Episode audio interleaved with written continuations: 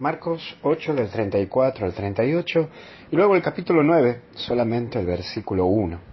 Vamos a ver el proceso del cristiano. Primero es, toma la cruz. Y es la primera etapa de tu vida, tomar la cruz y saber que es allí donde está tu redención.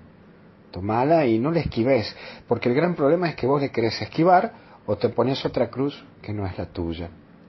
Y es fácil esquivarla a la cruz, o elegir una cruz a la medida que uno quiere. Bueno, busco la, la mía, hago de la mía, y fíjate qué cruz tenés.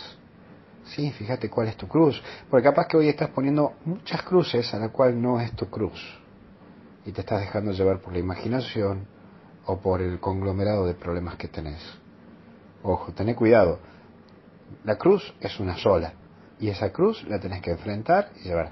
Llega al meollo de tu cruz y no te quedes con otras cruces que no son tuyas. No mires las cruces que vos mismo te vas poniendo en tu vida. Y aquí entra un segundo punto, que es la renuncia. Renunciar a vos, a tus caprichitos personales, porque nos gusta ser caprichosos. Y renunciar al querer quedar bien con todos, que querés quedar bien parado ante los demás es aprender a caminar paso a paso, aprender a hacer renuncia en la vida. Y todos en la vida tenemos renuncia. Renuncias en la vida matrimonial, renuncia en la vida sacerdotal, renuncias en la vida familiar, renuncia en el movimiento, en la parroquia. Siempre tiene que haber una renuncia. Por último, seguilo. Asumiendo esto, seguilo Jesús. Te reconozco que es difícil, nada fácil. Nos cuesta, te cuesta a vos, me cuesta a mí.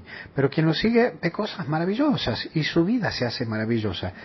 No es tan solo tomar la cruz, sino también es resucitar después de esa cruz y mostrar la cruz, pero siendo vos ya resucitado, que vivís y que estás con Dios.